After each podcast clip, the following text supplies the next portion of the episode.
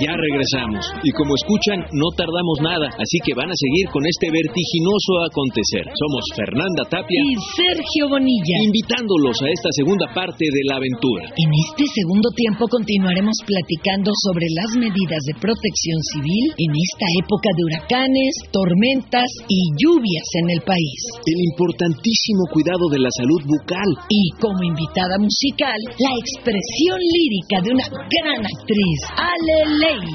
Vámonos acomodando porque esta hora ya reinició. Nos oímos a la salida. La hora nacional. El sonido que nos hermana. Está con nosotros el coordinador general del Sistema Federal Sanitario de la COFEPRIS, Carlos Alberto Aguilar Acosta. Bienvenido, muchas gracias por estar aquí en la Hora Nacional. Muchas gracias, Sergio, por la oportunidad de tener eh, este espacio y poder eh, transmitir un mensaje en materia sanitaria a todo el pueblo de México. Doctor Carlos, le quiero preguntar eh, acerca de la COFEPRIS, ¿con qué retos se enfrentó? ¿Cuáles son los proyectos en el presente, a corto, mediano, largo plazo de la COFEPRIS? Yo quisiera ser muy claro y bueno, los actos de honestidad nos hacen mejorar muchas otras cosas que pudiéramos identificar. Te quiero decir que en el momento en que inició esta administración teníamos la necesidad de identificar algunos actos de discrecionalidad que se realizaban o que se pudieron haber realizado dentro de la propia institución. Me quiero referir a agilizar trámites, a situaciones que no estaban dentro de las propias leyes de honestidad, transparencia y de rendición de cuentas. En esta actual administración te quiero decir que hemos lanzado la Estrategia Nacional para el Buen Gobierno del Sistema Federal Sanitario. Es una estrategia basada en principios de honestidad, insisto, de transparencia, de rendición de cuentas. Estamos siendo acompañados por la Secretaría de la Función Pública, de tal manera que creamos algunos vínculos de honestidad, pero sobre todo de confianza al sector regulado. Que el sector regulado y la población sienta que la COFEPRIS de verdad apoya en los procesos de verificación sanitaria y de cumplimiento a la norma. No que es una institución que definitivamente será un tope para poder seguir creciendo. Entonces, esta estrategia de buen gobierno del sistema federal sanitario está siendo detonada en las 32 entidades federativas. Una de las innovaciones que incluye esta estrategia es que el personal verificador portará una cámara de solapa en la cual se videograbarán todos los ejercicios de verificación sanitaria. Esto constituye una protección tanto para la persona que regula, pero también para la integridad del funcionario público. Entonces, existen algunas eh, estrategias principalmente basadas en evitar actos de corrupción, actos de discrecionalidad y pues bueno, es una de las estrategias. Otra que no quiero dejar pasar es eh, el proceso que está viviendo la COFEPRIS de digitalización de trámites. Esta digitalización de trámites le va a permitir al sector regulado disminuir muchos tiempos de atención, disminuir, insisto, actos de discrecionalidad donde alguna persona que atienda ese trámite dentro de un tramo de control pudiera estar incidiendo en algún acto posiblemente de corrupción. Entonces, este proceso de digitalización es un hito en la regulación sanitaria en el país. Se está ya madurando, está muy, muy, muy avanzado, próximo a concluir. De hecho, te pudiera decir que ya existen muchos procesos de trámites ya digitalizados y ya a la disposición de la población. Esos son algunos de los ejemplos que yo pudiera poner que se están trabajando y desarrollando en la actual administración en este momento. Qué importante información y necesaria para la población. ¿Algo más que quiera comentar? Nada más decirles que la Comisión Federal para la Protección contra Riesgos Sanitarios es la agencia reguladora en el país que está a la disposición, por supuesto, de toda la población para evitar eh, riesgos sanitarios. Existen 32 entidades federativas, aparte de la COFEPRIS, que operan los proyectos de la misma COFEPRIS, pero en sus entidades federativas existe una estructura en cada uno de los, de los estados de este país que suman esfuerzos regulatorios y de fomento sanitario y de control sanitario para poder, bueno, en algún momento tratar de generar esquemas de inocuidad alimentaria y, por supuesto, de protección a la salud. Una población con salud es una población productiva, es una población incluyente, es una población que genera beneficios a la misma sociedad. Una población enferma pues es todo lo contrario. Entonces, por eso que las acciones que la COFEPRIS está abonando para prevenir riesgos sanitarios, pues bueno, se forman parte de la COFEPRIS, pero también de todo el sistema federal sanitario. Pues muchas gracias por esta valiosa información. muchas gracias, doctor Carlos. Al contrario, gracias. Continuamos aquí en la Hora Nacional. Andrés Fernández, el artista guanajuatense, por convicción, inaugura su exposición Gente de Mente, abierta desde el 10 de junio y hasta el 22 de julio en el Centro Cultural México Plaza de la Ciudad de León, Guanajuato. En esta exposición, el público visitante podrá admirar las principales influencias que inspiran a Andrés Fernández para realizar su obra gráfica. El mundo del cómic, el mundo de las hadas, bueno, hasta el fashionismo. La exposición Gente de Mente, que nos hace preguntas sobre esas voces que habitan nuestras mentes, se puede disfrutar en la galería ubicada en el complejo Puerta Bajío del Centro Cultural México Plaza en León, Guanajuato. La oportunidad queda abierta hasta el 22 de julio. Ahora que volvemos a vernos, queremos invitarles a las actividades y talleres fotográficos dirigidos a público infantil y juvenil que se realizan en el Centro de la Imagen todos los sábados y hasta el 3 de diciembre de este 2022. Entre luces y sombras. Este es un taller con el que Patricia Priego, investigadora de la fotografía mexicana, logra que niñas, niños y adolescentes aprendan con huellas en el marco del maravilloso Centro de la Imagen. ¿No lo han visitado? Aprovechen también esta oportunidad. Está ubicado en la Plaza de la Ciudad de la número 2, Centro Histórico de la Ciudad de México. El taller Entre Luces y Sombras Aprendiendo con Huellas espera a todo mundo los sábados de las 12 a las 13 horas. Informes en la página de la Secretaría de Cultura. La hora nacional. El sonido que nos hermana tenemos la presencia nuevamente de la cirujana dentista Verónica Amador, que tan buenos consejos nos ha dado. Bienvenida. Bienvenida nuevamente, doctora. Muchas gracias. A ver, y luego llega la edad de las muelas del juicio.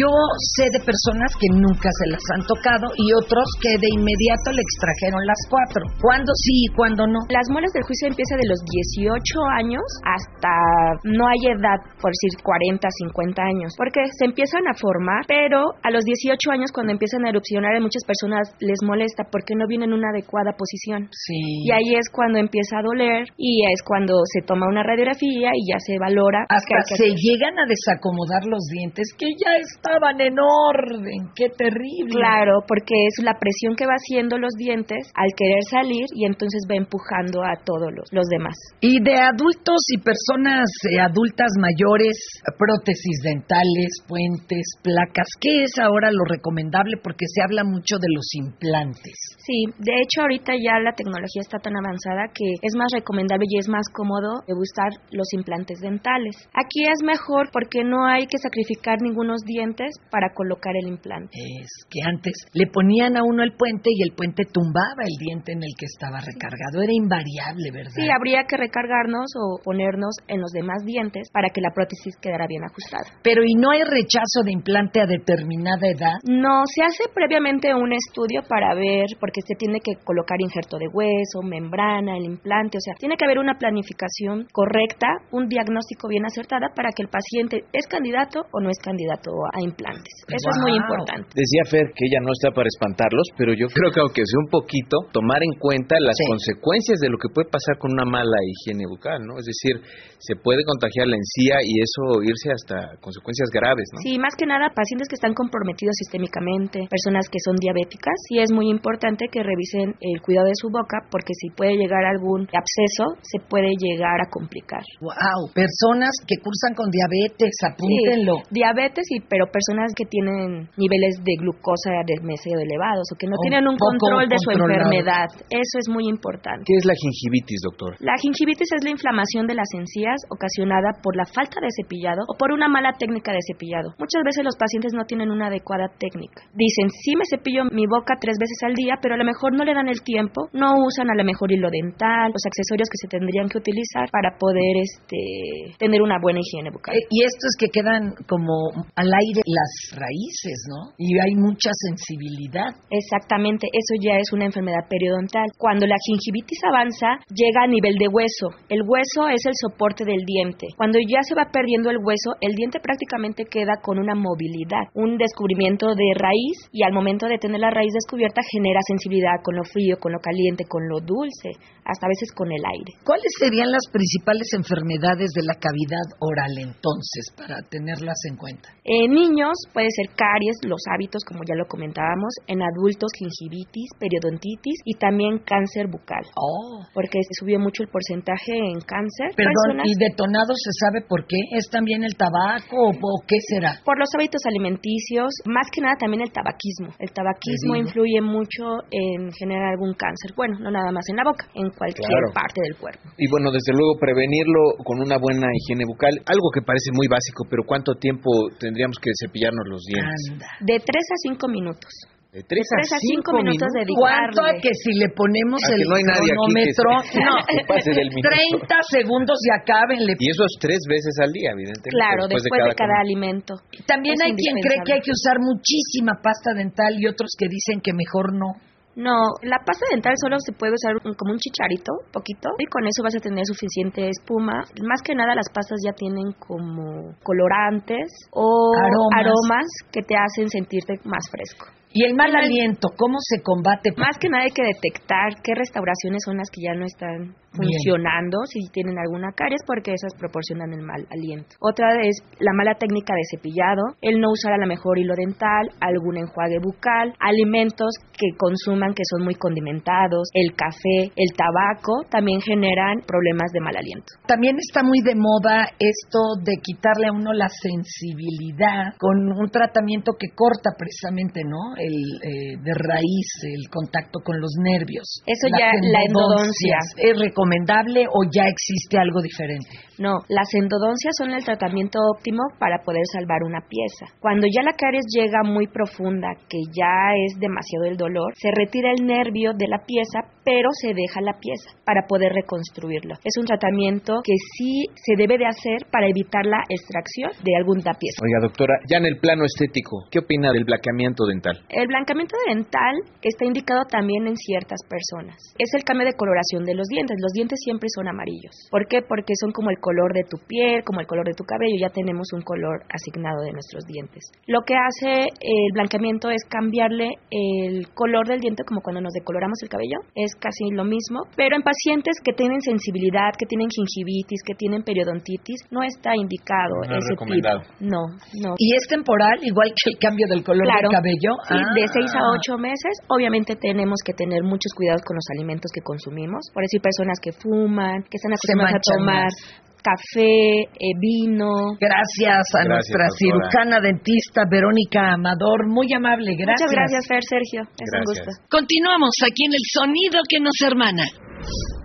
Queremos mandar saludos generales a todas y a todos nuestros seguidores, tanto en el territorio nacional como más allá de las fronteras. Saludos a los amigos que nos escuchan en Tamaulipas, Tlaxcala y Estado de México. Igual para los amigos y las amigas de Querétaro, Michoacán y Sonora que siempre nos envían sus comentarios. También para la gente de Tepeaca, Puebla, Frontera, Coahuila, Hércules, Coahuila, Sonora y Jalisco. Para nuestras amigas y amigos de Canadá, Nuevo México, Chicago, Arkansas, Ohio, Guatemala, El Salvador, Los Ángeles. Les agradecemos a todos y todas y les pedimos que nos sigan escuchando y pasen la voz en la radio, en Facebook Live y en todas las plataformas por las que llegamos, haciendo que aquí con ustedes esté México.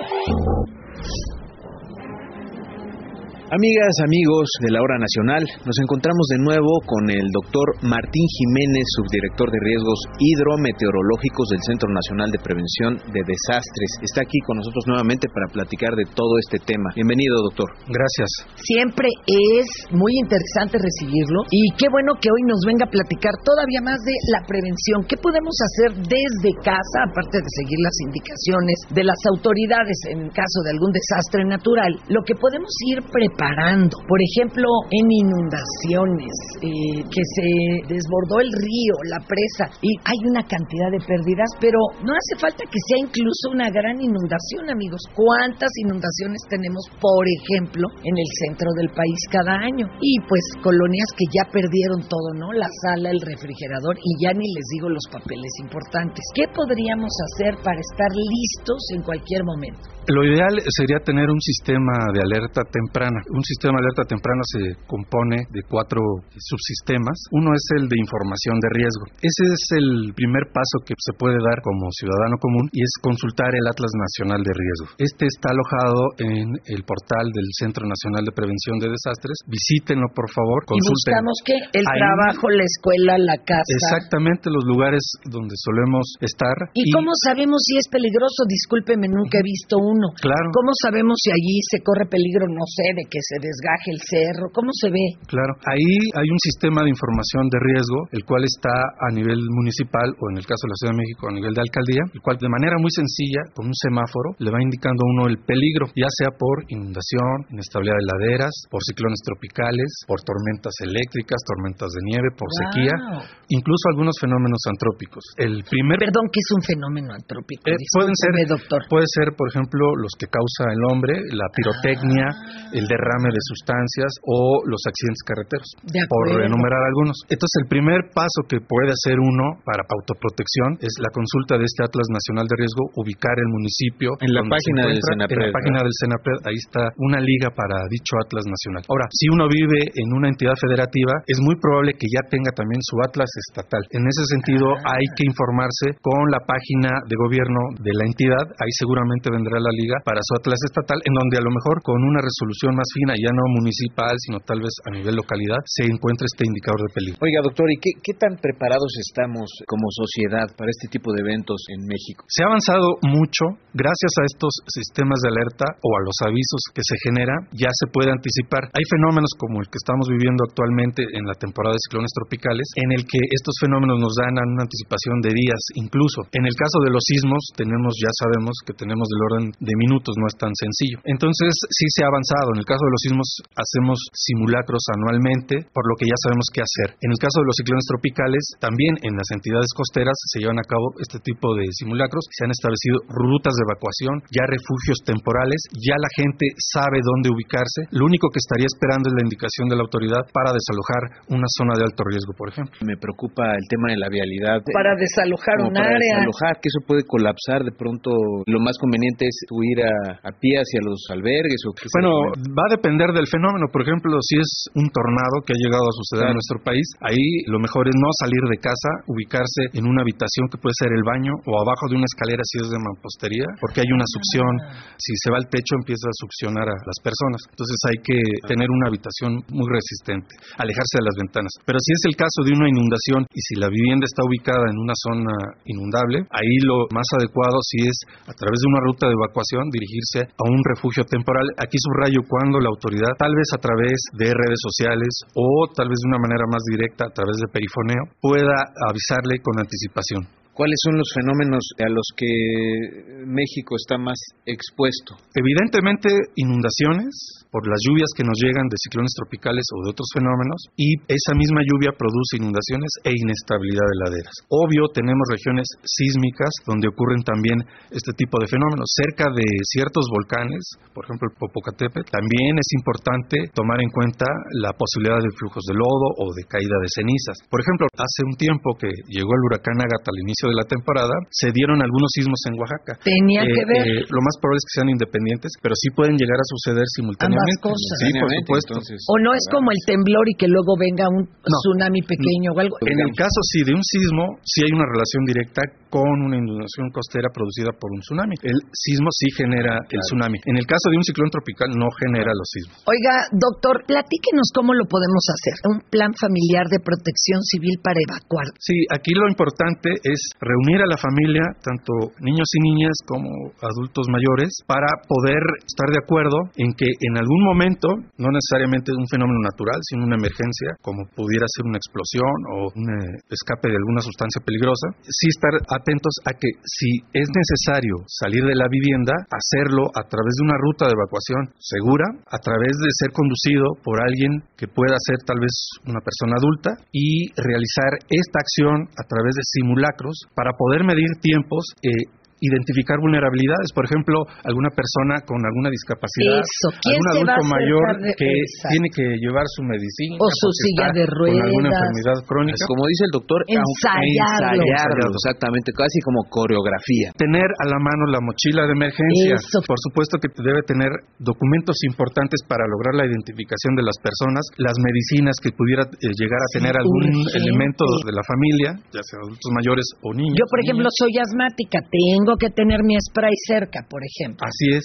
También agua, algunos víveres enlatados, galletas. Se aconseja que al menos estén para tres días. Por Las medicinas también que estén vigentes. exactamente. Algunos elementos, una lámpara, un radio de baterías, a lo mejor algún silbato para llamar la atención. Ah, eso es eh, puede ser que nos haya caído, en el caso de un sismo, alguna losa, hayamos quedado en algún rincón para llamar la atención de los rescatistas. El silbato o simplemente si es un niño o niña para eh, solicitar ayuda los eh, documentos en bolsas de plástico, ¿no? sí, ¿Cómo qué documentos? ¿Qué documentos son pues, los principales? principalmente nuestras identificaciones, algún documento que, por ejemplo, avale que somos dueños de alguna vivienda, digamos, alguna información la podemos escanear y llevarla en un USB, no necesariamente el, expediente, porque pues, va, a ser difícil subirlo a la nube idealmente, tener las contraseñas también, y pues no olvidar también a nuestras mascotas que ya son parte de nuestra familia. Si va a llevar comida, llevarle un sobrecito, sobrecito a nuestros perros, gatos, etcétera. Que si el teléfono, que si la pila. Sí, una pila extra, alguna el cargador famoso que luego se nos olvida. Y revisar que estén vigentes las pólizas de seguros, hasta las de gastos médicos. Doctor, muchas gracias por haber estado aquí con nosotros en la hora nacional. Gracias por compartir toda esta importantísima información. El doctor Martín Jiménez del Senapreda, usted a todo su equipo, muchas gracias. Igualmente. Muy, muchas gracias. La hora nacional, el sonido que nos hermana. Nunca más, nunca más.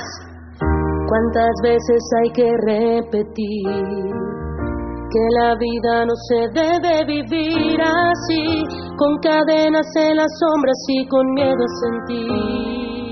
La actividad artística y cultural de nuestro país ha cambiado como lo demuestran las diversas voces. Bueno, es que hay todo un esfuerzo de nuestra sociedad, todo mucho más propositivo, incluyente y respetuoso. Y en ese sentido nos da mucho gusto recibir en estos micrófonos de la hora nacional a la queridísima Alejandra Ley. Bienvenida. Ay, qué bonita presentación, gracias, muchas gracias. ¿Hay algo que sea lo que más disfrutas eh, hablando de género? Mira, después de qué plantón, yo decidí hacer un espectáculo espectáculo mío, porque dije, a ver, la gente no me va a poner a cantar lo que yo quiero cantar, ¿qué tengo que hacer? Inventarme yo el show, hacerme mi numerito. Creé este espectáculo que se llamaba La Ley del Cabaret. No era propiamente un espectáculo de cabaret, pero sí porque jugaba mucho con la gente, teníamos músicos en vivo, y ahí fue donde yo como que me empecé a clavar un poco más en el cabaret, a tratar de entender qué era lo que, lo que me podía ofrecer, y me pareció maravilloso. Y de ahí fui. De ahí, de ahí, soy. La verdad es que sí, sí me gusta mucho. Lo uso en muchos momentos de mi vida. Cuando hago stand-up, luego me molestan mucho los stand-uperos. Eso no es stand-up, le digo, pues da igual, mi boleto la gente lo paga para verme y se ríen. O sea, no sé si es stand-up. Y luego viene Alejandra y los rockabilly. Ese proyecto nació cuando estábamos haciendo una obra que se llamaba Pegados, que era un musical español que trajeron a México y yo conocí a Abraham Barrera, que es un gran pianista, y trabajábamos juntos y nos llevábamos muy bien y empezamos a armar este proyecto, que es un proyecto de covers donde le cambiábamos el género a los covers y nosotros nos íbamos mucho al swing, al rock and roll, al rockabilly, que a mí me encanta porque yo me equivoqué de época. Y el proyecto surge como un dueto y eh, teníamos músicos que nos acompañaban. Y en algún punto, Abraham, que es súper talentoso, siempre estaba ocupado y yo le decía, Abraham, es que nunca puedes. Y entonces me mandaba suplentes. Y eso no está mal. Pero un día le dije, oye, ¿y si me mandas una chica suplente? ¿No? Porque yo poco a poco voy llenando mis equipos de mujeres porque me fascina trabajar entre mujeres. Y la solidaridad de género. Una suerte como de camaradería y de mirarte a los ojos sin decirte nada nos entendemos muy bien. A mí me gusta generar espacios donde yo me sienta cómoda trabajando y que yo voltee y le haga entonces cambio de luces y me entienda. a más mujeres en el show. Y después de que empecé a incluir mujeres dije, ¿y qué pasa si esto lo hacemos una banda? Y entonces ahora nos llamamos las pin-ups, somos puras mujeres, componemos canciones juntas y ya le estamos dando un toque distinto a un proyecto que nació hace mucho. Acabamos de subir Venimos Juntas, que es nuestro primer sencillo, que lo escribimos para el show que hicimos en el Teatro de la Ciudad que se llama Verbena Sorora, que fue un festival feminista que me armé de mi cabeza y justo de eso habla, de venir juntas y de trabajar juntas porque creo que hay muchas maneras de acercarse al feminismo y de hablar de él y yo decidí hablar de la sororidad. ¿Cómo le dirías al público qué es la sororidad? Sororidad para mí es como entender que entre mujeres podemos generar espacios sanos de hermandad y de camaradería y también es cierto que las, la sororidad no es obligatoria, ¿no? O sea, también es cierto que no por ser mujer tengo que estar de acuerdo contigo, pero por ser mujer puedo ser empática contigo, que eso es muy distinto. Qué bonito. ¿No? Porque no vamos a estar de acuerdo, pero... Una pregunta, Ale. Tu equipo, ellas también hacen teatro y hacen cabaret, únicamente es el grupo musical. Ellas son músicos. O sea, eh, tenemos a Ilse Santana, que es una baterista espectacular. En el grupo también estuvo Alba Rosas, que se nos fue a vivir a Barcelona porque es muy talentosa, se fue a estudiar allá. Ella era la pianista, arreglista, directora. En su lugar entró Karina Rivero, que es nuestra ingeniera estrella, la mejor pianista. Con ella me entiendo increíble para componer. Está también Moni, la cantante, que tiene su proyecto solista, pero también forma parte de las Pinups, es la guitarrista y también canta en la banda. Pilar Sánchez, que ella sí le sabe al cabaret. Ella toca el contrabajo y ha trabajado con un chorro de banda cabaretera. Y entonces nos ves a las 5 y tenemos una onda completamente distinta. Yo te voy a hacer una pregunta sorora de hermanas. Y para todas las hermanas que nos escuchan y porque hay una gran discriminación por nuestro peso y nuestro físico en la actualidad. Se vive una lipofobia o gordofobia. Para ti esto ha sido un problema y cómo llegaste a la aceptación de decir, espérense, mi talento es este. Mira, Estoy en un viaje muy loco, porque primero crecí adoctrinada por la sociedad donde mi cuerpo era un puntito menos que yo tenía que suplir con otras cosas, porque el cuerpo hegemónico y el que espera todo mundo que tenga, es más, hasta tengo un chiste. Yo crecí trabajando con Ninel Conde, con Ana La Salve y con Betty Monroe. Tengo que decir que tenemos la misma carne, pero distribuida de manera diferente. Y hoy nos reímos un poco de eso, pero yo también pasé un viaje de subir de peso, bajar de peso, hacer dietas. Hice una dieta en la que me enfermé horrible. Mm. Me di cuenta cuando bajé 65 kilos que los que estaban felices eran los demás y no yo. ¿Qué tal? Y el día que solté y que mi cuerpo tomó la forma que tiene que tomar, que además me encanta porque me lleva, me hace feliz, me hace gozar y lo amo como es. Y así lo amo y así lo abrazo, pero sí ha sido un viaje súper largo y que también como mujeres, la sociedad nos mete a los seres humanos en unas cajitas ínfimas donde tenemos que ser de una manera y no hay de otra. Pero la de los hombres es un poquito más amplia que la de las mujeres. Y como siempre he dicho, no me metan en una cajita porque véanme de qué tamaño soy, la voy a romper, no quepo. No me gusta, no, no me siento cómoda. y hoy, amigas, sí, y hoy no estoy en un tenemos viaje... por qué caber en No. esa cajita. Y hoy estoy en un viaje distinto, porque a mí me dijeron, tú Alejandra, vales por tu talento, por tu cerebro, y eso es lo importante para ti. Y siempre crecí pensando que la parte que no era importante para mí era mi cuerpo. Y entonces hoy estoy en este viaje de decir, ¿qué pasa si empiezo a querer mi cuerpo y a explotarlo y a mostrarlo como nunca lo he mostrado y a sentirme cómoda con él y a darme cuenta que también puede despertar deseo? Y dije, órale, entonces ahora, ¿qué les parece si ya no soy solo la talentosa con un cerebro amueblado y ahora soy una mujer que también está bien sabrosa? Y ha sido, ha sido un viaje, ¿eh? Es que en nacimos en otra época. Nacimos en otra época. Claro, sí, pero lo sí. importante es que te lo dijiste tú y que no paras y haces sí. de todo, ¿no? Pues Y qué linda no- que no nos lo- compartes esto, Ale, te Es quiero que mucho. yo Gracias, también, Ale. te adoro. Y es que sí, sí, o sea, la verdad es que si tratamos de cumplir las expectativas de todos, las expectativas le deshacen la vida a la gente de entrada. Me encantó eso que dices, todos estaban felices. excepto Menos yo, menos yo. Ya pregúntenselo ustedes. Ale, te queremos. Yo también. Muchas Mucha gracias. suerte con Muchas este gracias. nuevo Ah, sí. con todo lo que viene. Sí. Ay, qué hermoso. Hora de eternidad, toda presencia. El tiempo en ti se colma y desemboca y todo cobra ser, hasta la ausencia. El corazón presiente y se incorpora, mentira plenitud que nadie toca. Hoy es ayer, y es siempre, y es deshora. Ay, y con este fragmento del poema Junio de Octavio Paz, despedimos en breve este mes que concluirá. Y nos preparamos a recibir Julio y sus sorpresas. En la certeza, sus amigos Sergio Bonilla Y Fernanda Tapia. los invitamos a encontrarnos en este sonido que nos hermana en la próxima emisión de la Hora Nacional. Mientras tanto, disfruten la vida, la familia y este país que ahí donde usted nos escucha aparece y se llama México. Hasta la próxima. Esta fue una producción de la Dirección General de Radio, Televisión y Cinematografía de la Secretaría de Gobernación. Gobierno de México.